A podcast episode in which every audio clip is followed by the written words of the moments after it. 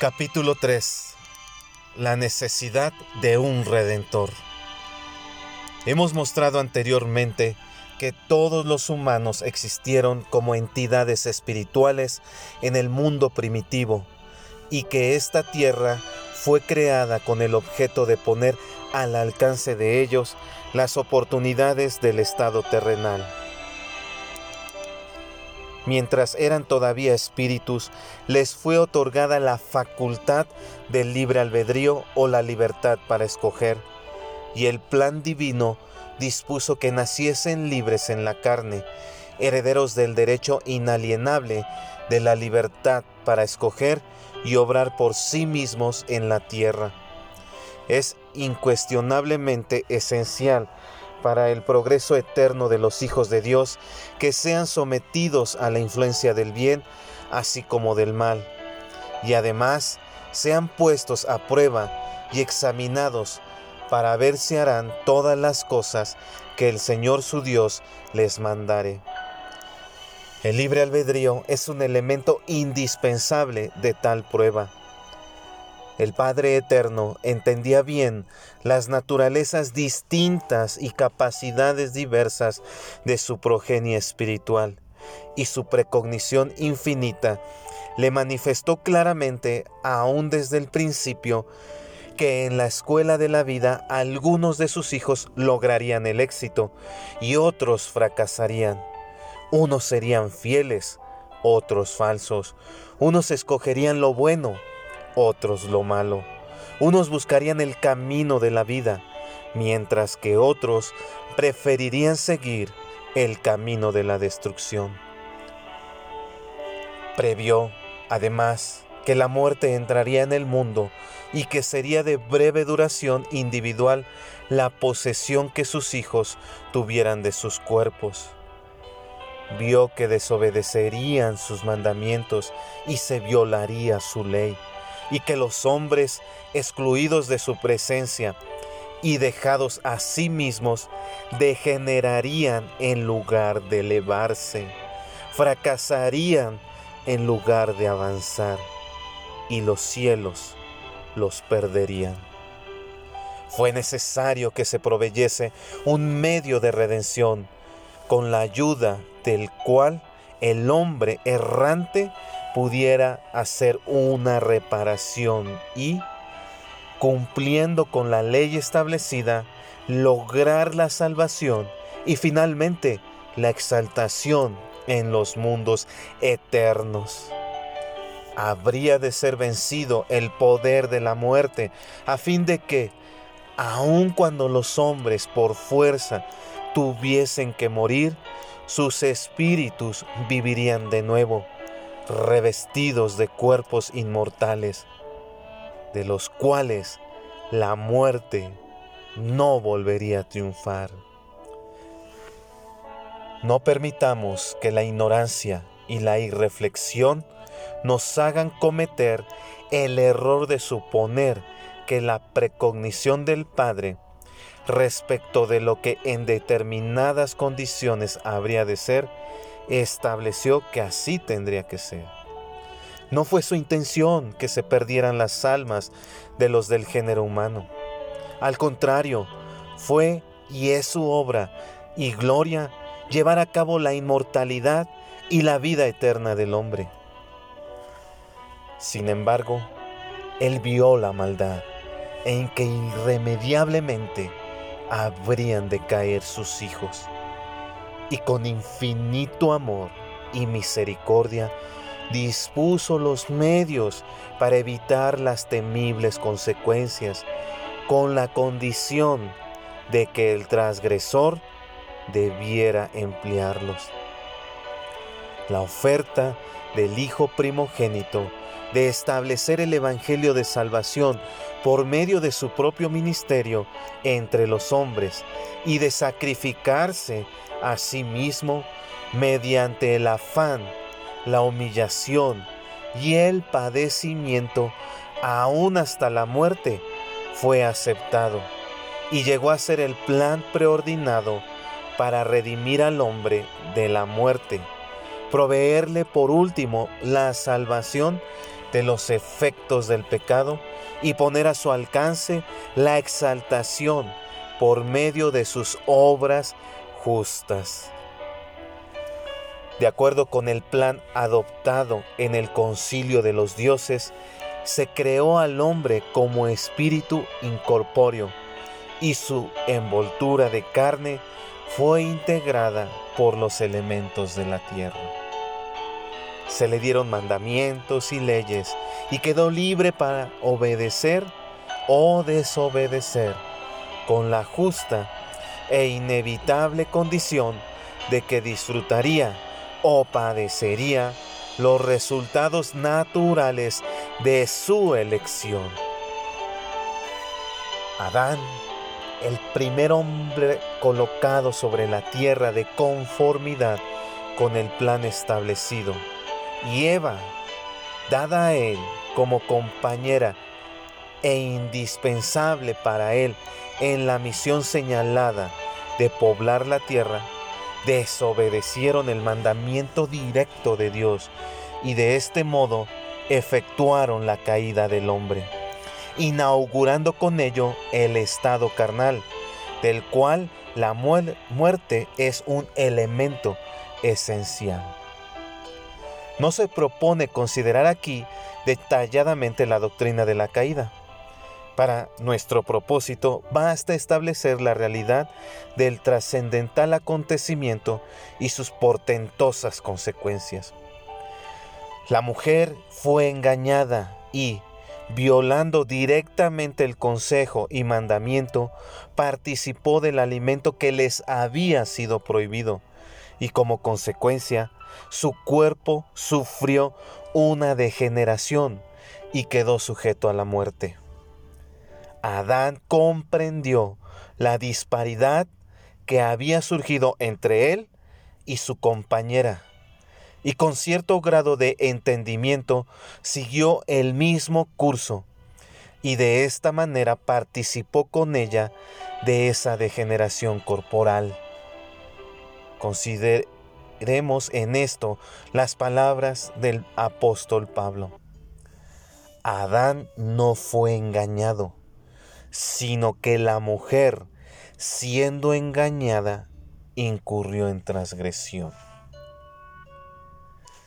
El hombre y la mujer ahora se habían tornado mortales por haber participado del alimento que no convenía a su naturaleza y condición, y respecto del cual fueron amonestados categóricamente padecieron el resultado inevitable de desobedecer la ley y los mandamientos divinos y quedaron sujetos a los achaques físicos y flaquezas corporales que el género humano ha recibido como herencia natural. Sus cuerpos, que antes de la caída habían sido perfectos en cuanto a forma y funciones, ahora se vieron expuestos con el tiempo a la disolución o la muerte. El tentador por excelencia, a causa de cuyas sofisterías, insinuaciones e infames mentiras, Eva fue engañada. No era otro sino Satanás o Lucifer, el rebelde y caído hijo de la mañana, cuya proposición que significaría la destrucción de la libertad del hombre, fue rechazada en el concilio celestial y él y todos sus ángeles arrojados a la tierra en un estado de espíritus incorpóreos que nunca jamás poseerán sus propios cuerpos.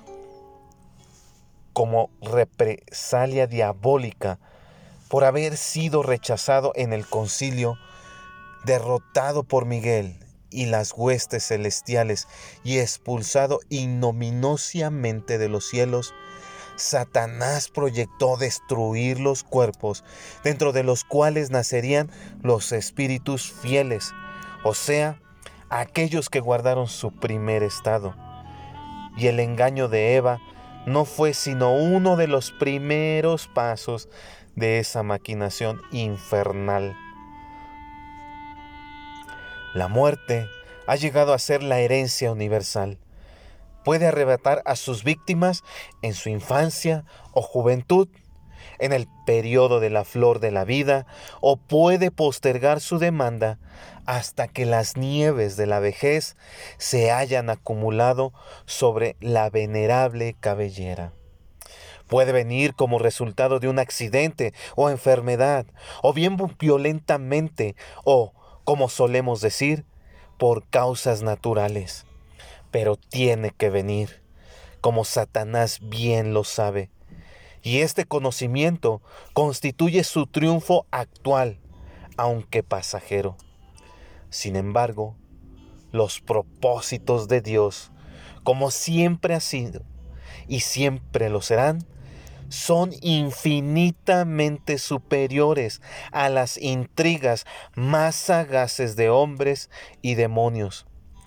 Y aún antes de ser creado el primer hombre en la carne, se había proveído lo necesario para contrarrestar la conspiración satánica de convertir la muerte en inevitable, perpetua y suprema.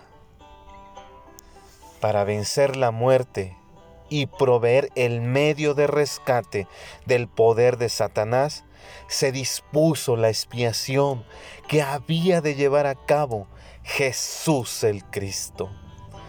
En vista de que el castigo consiguiente a la caída vino sobre la raza humana por causa de un acto individual, sería manifiestamente injusto y consiguientemente imposible como parte del propósito divino hacer que todos los hombres padecieran los resultados sin proveérseles un rescate. Además, si por la transgresión de un solo hombre entró el pecado en el mundo y la muerte vino sobre todos, concordaría con la razón que un solo hombre efectuase la expiación requerida. El pecado entró en el mundo por un hombre y por el pecado la muerte. Así la muerte pasó a todos los hombres, por cuantos todos pecaron. Así que, como por la transgresión de uno vino la condenación a todos los hombres, de la misma manera, por la justicia de uno vino a todos los hombres la justificación de vida. Tal fue lo que enseñó el apóstol Pablo. Y además, porque por cuanto la muerte entró por un hombre, también por un hombre los, la resurrección de los muertos. Porque así como en Adán todos mueren, también en Cristo todos serán vivificados. Manifiestamente, en lo que concernía al Salvador, la expiación habría de ser un sacrificio vicario, voluntario e inspirado por el amor universal en su aplicación al género humano, al grado que éstos aceptasen el medio de rescate que de esta manera se ponía a su alcance. Para tal misión Solamente uno en quien no hubiese pecado podía reunir las cualidades necesarias. Aún las víctimas que los israelitas antiguos ofrecían sobre el altar, propiciación provisional por las ofensas del pueblo bajo la ley mosaica, tenían que estar limpias y libres de manchas o defectos. De no ser así, eran inaceptables y constituía un sacrilegio al intentar ofrecerlas. Jesucristo fue el único ser que se acomodaba a los requisitos del gran sacrificio. Uno, como el único varón sin pecado. Dos, como el unigénito del Padre y consiguientemente el único ser nacido en la tierra plenamente dotado de los atributos de Dios, así como del hombre. 3. Como el que había sido designado en los cielos y preordinado para este servicio. ¿qué otro hombre ha sido sin pecado y, por tanto, completamente libre del dominio de Satanás y a quien la muerte, la paga del pecado, no viniera naturalmente? Si Jesucristo hubiera muerto igual que otros hombres, como resultado del poder que Satanás puede lograr sobre ellos por motivo de sus pecados, su muerte no habría sido sino una experiencia individual, sin ninguna facultad para espiar en lo mínimo ninguna culpa u ofensa más que las suyas. La impecabilidad absoluta de Cristo lo calificó. Su humildad, y buena disposición lo hicieron aceptable al Padre como el sacrificio expiatorio mediante el cual podría efectuarse la propiciación por los pecados de todo ser. ¿Qué otro hombre ha vivido con el poder para resistir la muerte, y a quien ésta no podía dominar sino por la propia voluntad de Él. Sin embargo, Jesucristo no pudo ser muerto hasta que su hora hubo llegado. Y esta habría de ser el momento en que Él voluntariamente entregara su vida y permitiera su propia defunción por un acto de su voluntad. Siendo hijo de una madre terrenal, heredó la capacidad para morir y engendrado por un Padre inmortal, recibió como herencia el poder para resistir la muerte indefinidamente. Literalmente entregó su vida, pues así lo hace constar su propia afirmación. Por eso ama el Padre, porque yo pongo mi vida para volverla a tomar. Nadie me la quita sino que yo de mí mismo la pongo. Tengo poder para ponerla y tengo poder para volverla a tomar. Y también, porque como el Padre tiene vida en sí mismo, así también ha dado al Hijo el tener vida en sí mismo. Únicamente tal ser podría triunfar de la muerte, y en nadie más que en Jesucristo se cumplió esta condición indispensable de un redentor del mundo. ¿Ha habido otro hombre que haya venido a la tierra con un nombramiento semejante? investido con la autoridad de tal preordinación? Jesucristo no asumió su misión expiatoria por su propia cuenta. Es verdad que se ofreció a sí mismo en los cielos. También es cierto que fue aceptado y que en el debido tiempo descendió a la tierra para cumplir con las condiciones de esa aceptación. Mas no obstante, fue elegido por uno mayor que él.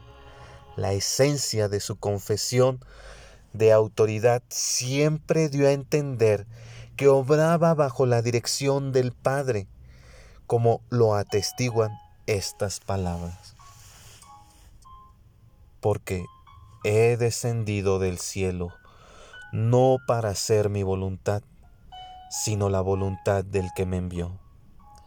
Mi comida es que haga la voluntad del que me envió y que acabe su obra. No puedo yo hacer nada por mí mismo.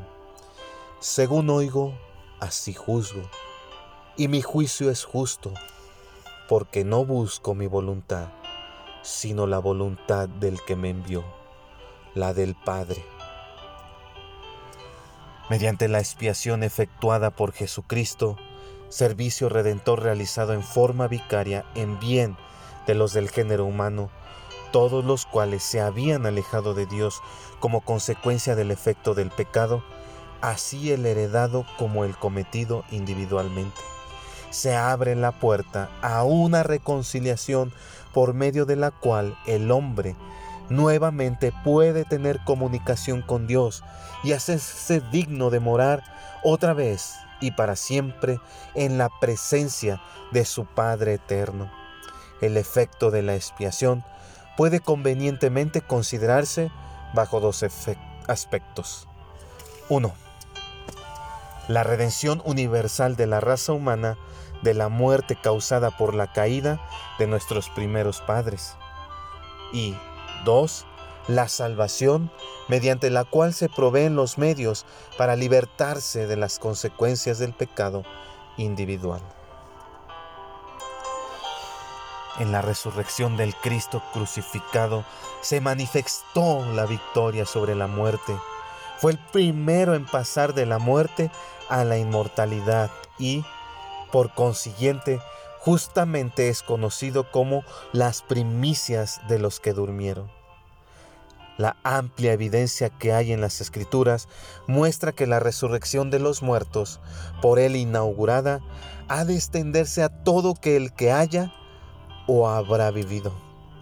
Después de la resurrección de nuestro Señor, otros que habían dormido en la tumba se levantaron y muchos los vieron no como apariciones espirituales, sino como espíritus resucitados, revestidos de cuerpos inmortales.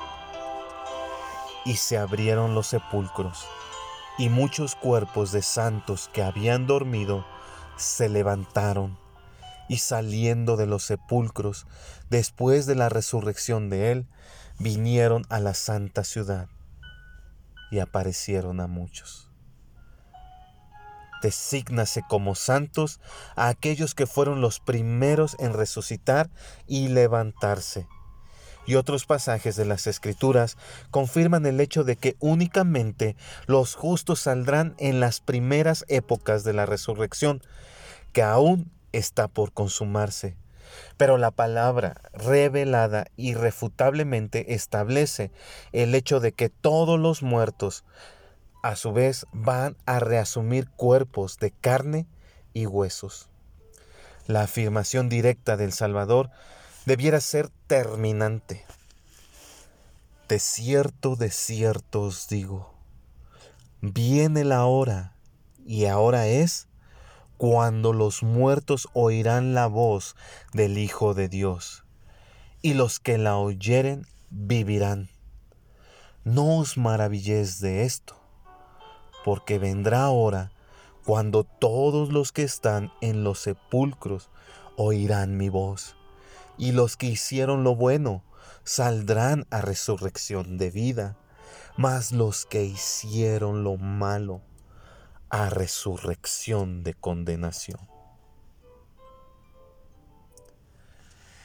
Los apóstoles de la antigüedad enseñaron la doctrina de la resurrección universal e igual cosa hicieron los profetas nefitas. Y las revelaciones consiguientes a la dispensación actual confirman el mismo asunto. Aun los paganos que no han conocido a Dios saldrán de sus sepulcros, y por motivo de que habrán vivido y muerto sin conocer la ley salvadora, se ha dispuesto un medio de darles a conocer el plan de salvación. Y entonces serán redimidas las naciones paganas, y los que no conocieron ninguna ley tendrán parte en la primera resurrección. Jacob, profeta nefita, enseñó la universalidad de la resurrección y explicó la necesidad absoluta de un redentor, sin el cual se habrían frustrado los fines de Dios con respecto a la creación del hombre.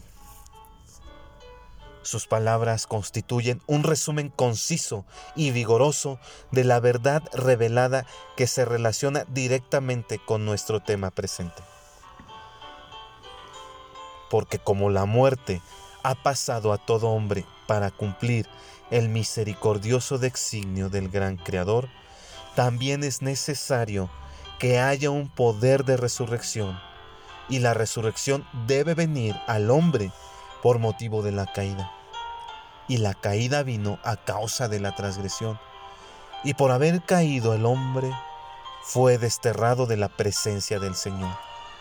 Por tanto, deberá ser una expiación infinita, porque si no fuera infinita, esta corrupción no podría vestirse de incorrupción. De modo que el primer juicio que cayó sobre el hombre habría durado eternamente. Y siendo así, esta carne tendría que pudrirse y desmenuzarse en su madre tierra, para no levantarse jamás. Oh la sabiduría de Dios, su misericordia y gracia.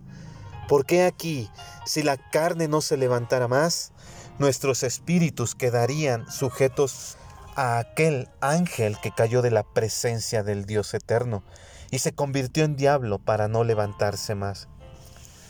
Y nuestros espíritus habrían llegado a ser como él, y nosotros seríamos diablos, ángeles de un diablo, separados de la presencia de nuestro Dios para quedar con el Padre de las mentiras, en miseria como Él. Sí, semejantes a aquel ser que engañó a nuestros primeros padres, quien se hace aparecer como un ángel de luz e incita a los hijos de los hombres a combinaciones secretas de asesinatos y a toda especie de obras secretas de tinieblas. Oh, cuán grande es la bondad de nuestro Dios, que nos prepara el camino para que escapemos de las garras de ese terrible monstruo, muerte e infierno, que llamó la muerte del cuerpo y también la muerte del espíritu. Y a causa del plan de redención de nuestro Dios, el Santo de Israel, esta muerte de que he hablado, que es la temporal, entregará sus muertes, y esta muerte es la tumba y la muerte de que he hablado, que es la muerte espiritual, entregará sus muertes. Y esta muerte espiritual es el infierno. De modo que la muerte y el infierno han de entregar sus muertos. El infierno ha de entregar sus espíritus cautivos y la tumba sus cuerpos cautivos y los cuerpos y los espíritus de los hombres serán restaurados el uno al otro y se hará por el poder de la resurrección del Santo de Israel. Oh, cuán grande es el plan de nuestro Dios. Porque por otro lado, el paraíso de Dios ha de entregar los espíritus de los justos y la tumba los cuerpos de los justos y los espíritus y los cuerpos serán restaurados de nuevo unos a otros y todos los hombres se tornarán incorruptibles e inmortales y serán almas vivientes con un conocimiento perfecto parecido al que tenemos en la carne, salvo que nuestro conocimiento será perfecto. Las escrituras testifican terminantemente que por aplicarse la expiación a la transgresión individual, el pecador puede obtener la absolución si cumple con las leyes y ordenanzas comprendidas en el Evangelio de Jesucristo. En vista de que el perdón de los pecados no puede recibirse de ninguna otra manera, pues no hay ni en el cielo ni en la tierra ningún otro nombre sino el de Jesucristo, en el cual puede venir la salvación a los hijos de los hombres, toda alma necesita la intercesión del Salvador porque todos han pecado, por cuanto todos pecaron y están destituidos de la gloria de Dios, dijo Pablo en la antigüedad, y Juan el apóstol añadió su testimonio en estos términos, si decimos que no tenemos pecado, nos engañamos a nosotros mismos, y la verdad no está en nosotros. ¿Quién puede impugnar la justicia de Dios que niega la salvación a todo aquel que no quiere cumplir con las condiciones prescritas, las cuales declaran que no se puede obtener de ninguna otra manera? Cristo es autor de eterna salvación para todos los que le obedecen. Y Dios pagará a cada uno conforme a sus obras. Vida eterna a los que, perseverando en bien hacer, buscan la gloria y honra e inmortalidad. Pero ira y enojo a los que son contenciosos y no obedecen a la verdad, sino que obedecen a la injusticia. Tribulación y angustia sobre todo ser humano que hace lo malo. He aquí, pues, la necesidad de un redentor, porque sin él el género humano permanecería para siempre en un estado caído y quedaría inevitablemente perdido en lo que respecta a la esperanza de progreso eterno. Se ha dispuesto la aprobación terrenal como oportunidad para adelantar, pero son tan grandes las dificultades y los peligros, tan fuerte la influencia de la maldad en el mundo y tan débil el hombre para resistirla, que sin la ayuda de un poder superior al humano, ninguna alma podría volver a Dios, del cual vino. La necesidad de un redentor estriba en la incapacidad del hombre de elevarse de lo físico a lo espiritual, del reino más bajo al más alto. Para este concepto no nos faltan analogías en el mundo natural. Reconocemos una distinción fundamental entre la materia viviente y la inanimada entre lo orgánico y lo inorgánico, entre el mineral muerto por una parte y la planta o animal viviente por la otra. Dentro de las limitaciones de su orden, el mineral muerto se desarrolla por la acreción de la sustancia y puede alcanzar una condición de estructura y forma relativamente perfectas como la que se ve en el cristal. Pero la sustancia mineral, aunque obran favorablemente sobre ella las fuerzas de la naturaleza, la luz, el calor, la electricidad, energía y otras, nunca puede llegar a ser un organismo viviente. Ni tampoco pueden los elementos muertos entrar en los tejidos de la planta como parte esencial de la misma, mediante alguna combinación química separada de la vida. Sin embargo, la planta, que es de un orden mayor, envía sus pequeñas raíces a la tierra, extiende sus hojas hacia la atmósfera y por medio de estos órganos absorbe las disoluciones de la tierra e inspira los gases del aire. Y de esta materia inerte elabora los tejidos de su maravillosa estructura. Ninguna partícula mineral, ninguna sustancia química muerta jamás ha llegado a ser elemento constituyente de un tejido orgánico, sino por la intervención de la vida. Tal vez, con algún provecho podríamos extender la analogía un paso más. La planta es incapaz de elevar su propio tejido al nivel animal. Aun cuando según el orden aceptado de la naturaleza, el reino animal debe depender del reino vegetal para subsistir. La sustancia de la planta llega a ser parte del organismo animal únicamente al grado que éste desciende de su nivel más alto y por medio de su propia acción incorpora el compuesto vegetal a sí mismo. A su vez, la materia animal jamás puede llegar a ser, ni transitoriamente, parte del cuerpo humano, sino al grado que el hombre viviente lo asimila y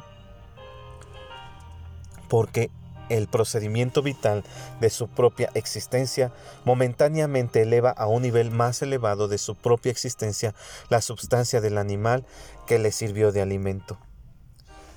Desde luego, se admite que la comparación que aquí se presenta es defectuosa, si se lleva más allá de los límites razonables de la aplicación, porque la elevación de la materia mineral al nivel de la planta, el tejido vegetal al nivel del animal y la elevación de cualquiera de estos al nivel humano no es sino un cambio provisional y con la disolución de los tejidos mayores, la materia que los compone cae de nuevo al nivel de lo ananimado y lo muerto. Sin embargo, como ilustración, quizá la analogía no carezca completamente de valor. Por tanto, a fin de que el hombre pueda avanzar de su actual estado caído y, y relativamente degenerado a la condición más elevada de la vida espiritual, debe intervenir una fuerza mayor que la suya. Mediante la operación de las leyes que existen en un reino más alto, se puede ayudar y elevar al hombre. Él, de sí mismo y sin ayuda, no puede salvarse por sus propios esfuerzos. Es incuestionablemente esencial un redentor y salvador del género humano, para la realización del plan del Padre Eterno de llevar a cabo la inmortalidad y la vida eterna del hombre. Y ese Redentor y Salvador es Jesús el Cristo, aparte del cual no hay ni puede haber otro.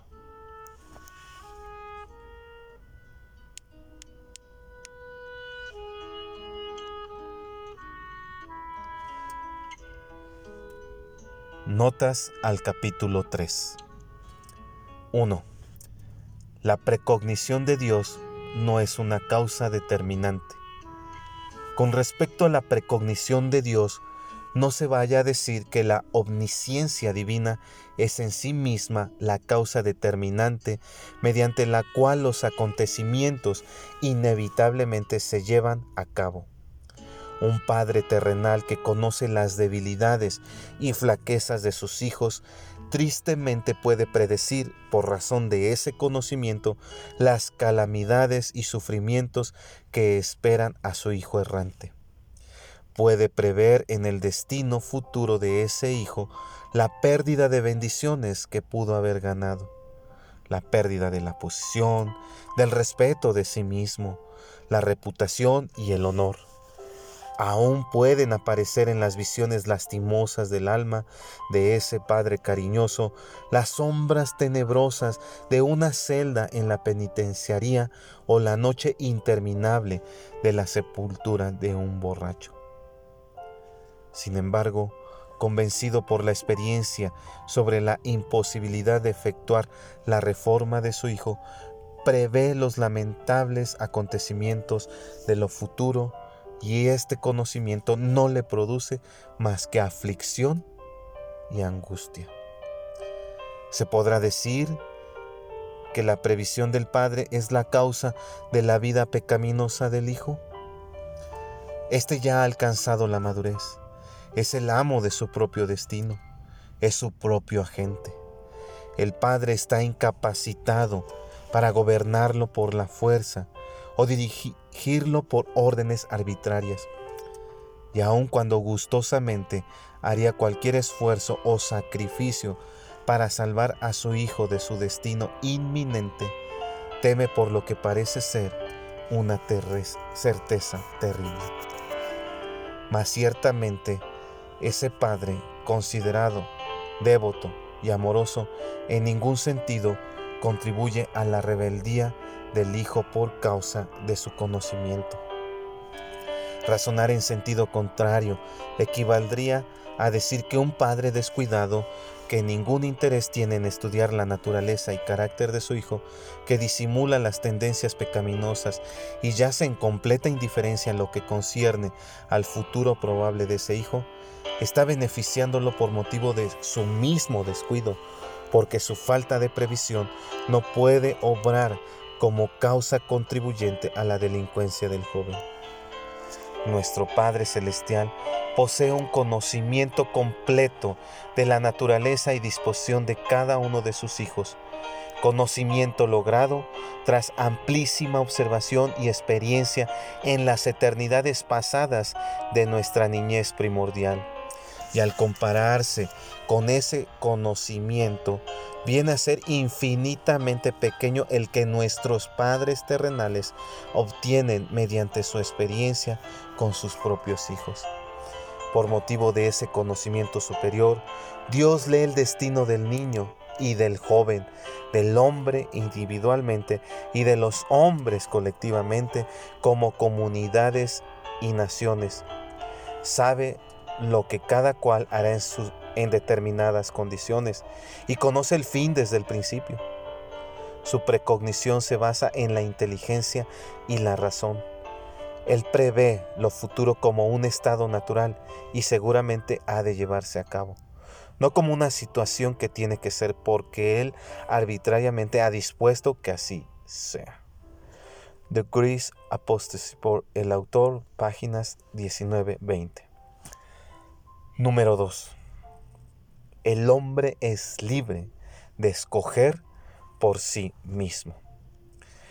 El Padre de nuestras almas ha conferido a sus hijos el derecho divino de libre albedrío. No los gobierna ni los gobernará por la fuerza arbitraria. A nadie impele hacia el pecado, a nadie obliga a ser justo. Le ha concedido al hombre la libertad para obrar por sí mismo y esta independencia viene acompañada del hecho de una responsabilidad estricta y la certeza de un ajuste individual de cuentas.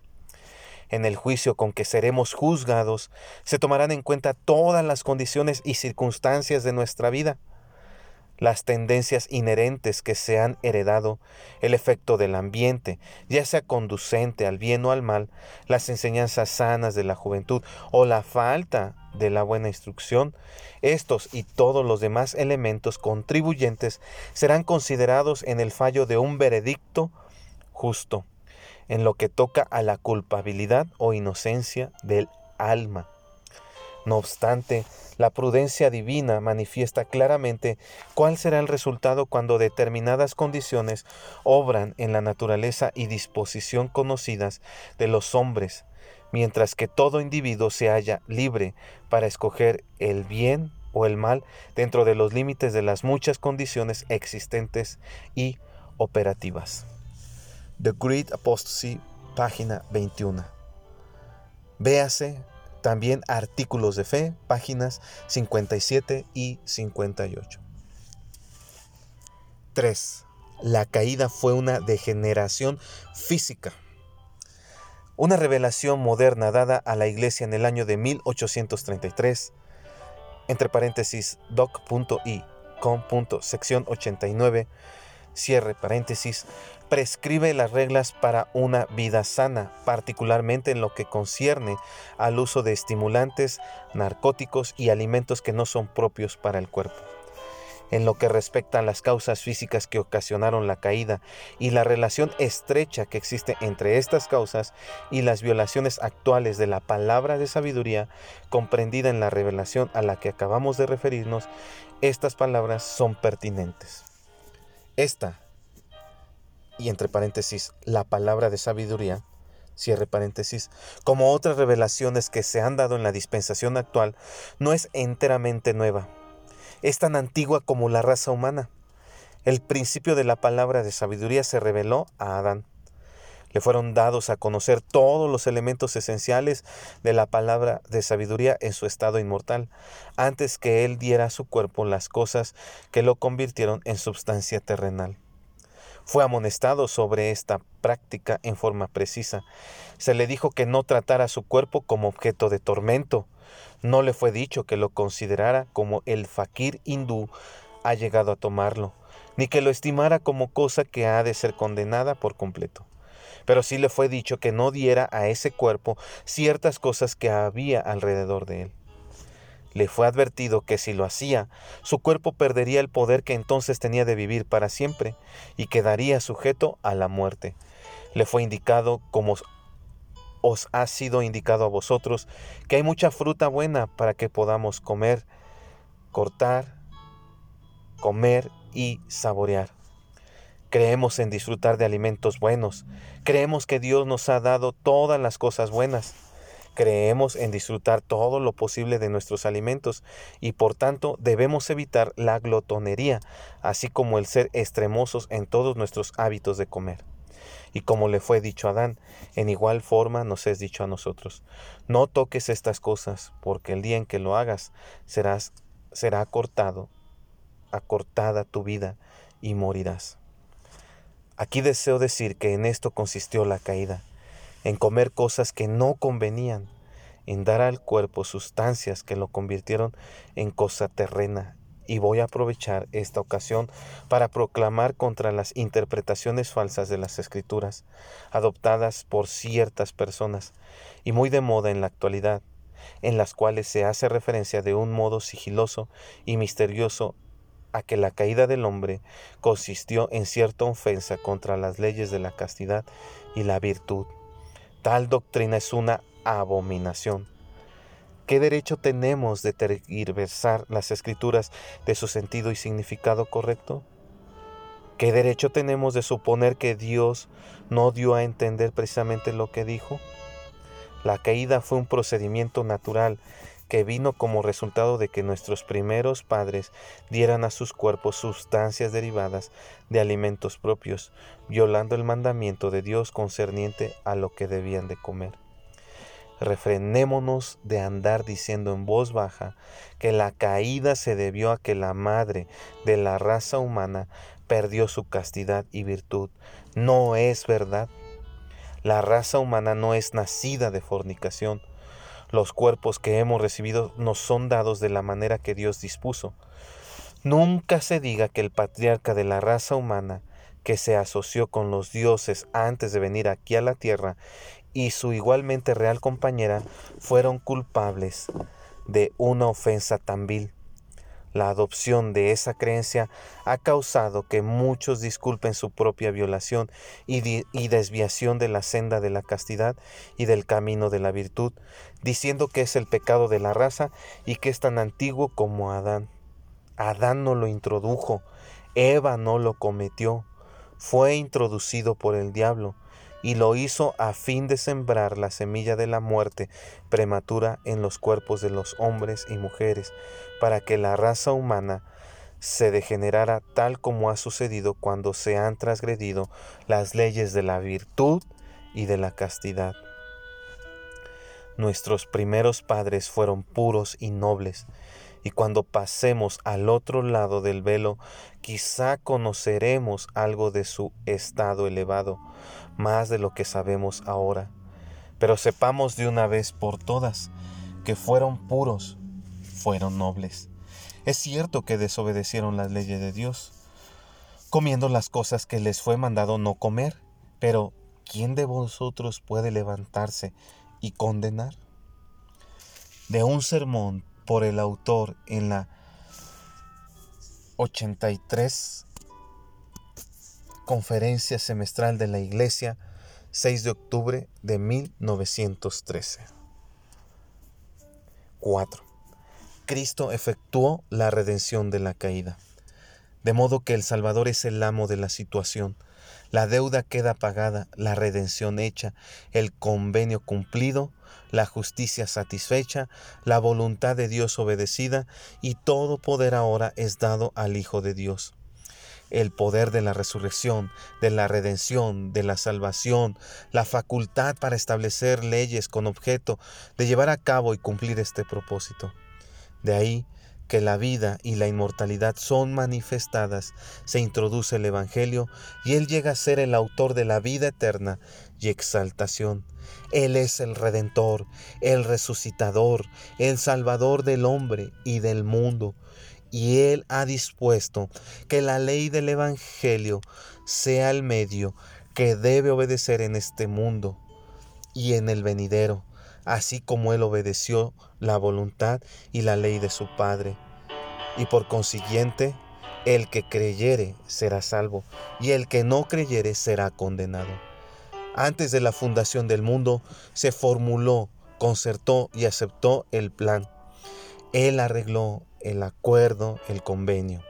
Fue simbolizado por los sacrificios y se llevó a cabo y se consumó sobre la cruz. De modo que por ser el mediador entre Dios y el hombre, le corresponde el derecho de ser el magistrado supremo y, director de la tierra y de los cielos, de los vivos y de los muertos, en lo pasado, lo presente y lo futuro, en todo lo que respecta al hombre y su asociación con esta tierra o con los cielos, por esta vida o por la eternidad. el capitán de nuestra salvación, el apóstol y sumo sacerdote de nuestra profesión, el Señor y otorgador de la vida. Mediation and Atonement por John Taylor, página 171. 5. La redención de los efectos de la caída. El mormonismo acepta la doctrina de la caída y la narración de la transgresión en el Edén según se halla en el libro de Génesis, pero afirma que ninguno sino Adán responde o responderá por esta desobediencia, que la raza humana en general queda completamente absuelta de la responsabilidad de ese pecado original y que cada cual responderá únicamente por sus propias transgresiones, que Dios había previsto la caída, que la hizo tornar para fines benéficos, mediante los cuales establecieron las condiciones necesarias para inaugurar el estado terrenal, que se proveyó un redentor antes que el mundo fuese, que la salvación general, en lo que toca a la redención de los efectos de la caída, viene a todos sin que la busquen, pero que cada cual debe lograr para sí mismo la salvación individual o el rescate del efecto de sus pecados personales por la fe y las buenas obras, mediante la redención efectuada por Jesucristo. Story and Philosophy and Mormons por el autor, página 111.